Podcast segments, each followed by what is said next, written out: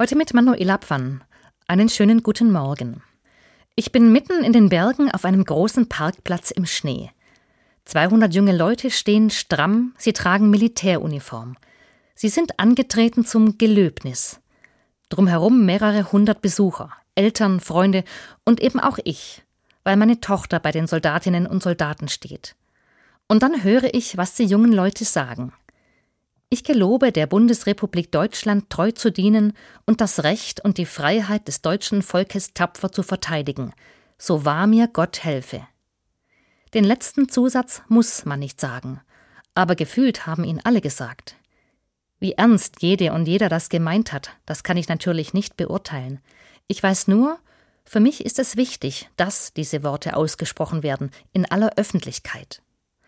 Wovon Gott gesprochen wird, hoffe ich darauf, dass der Mensch eben nicht die letzte Instanz ist. Da müssen Verantwortliche ihre Entscheidung auch vor Gott verantworten.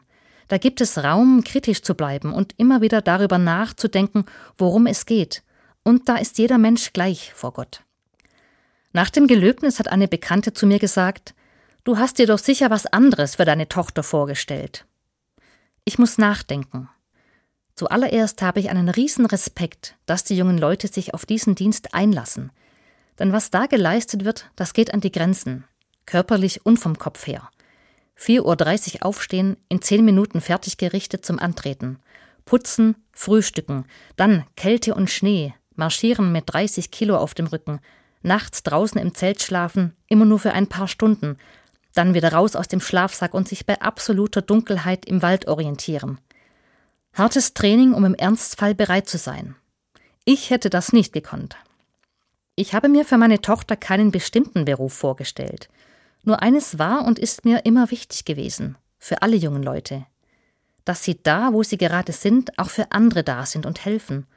Und wenn es notwendig ist, sich gegen populistische Sprüche wehren, sich also im Kleinen für Recht und Freiheit einsetzen.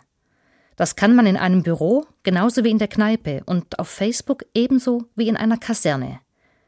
Und wo dann die Worte des Apostels Petrus gelten, man muss Gott mehr gehorchen als den Menschen.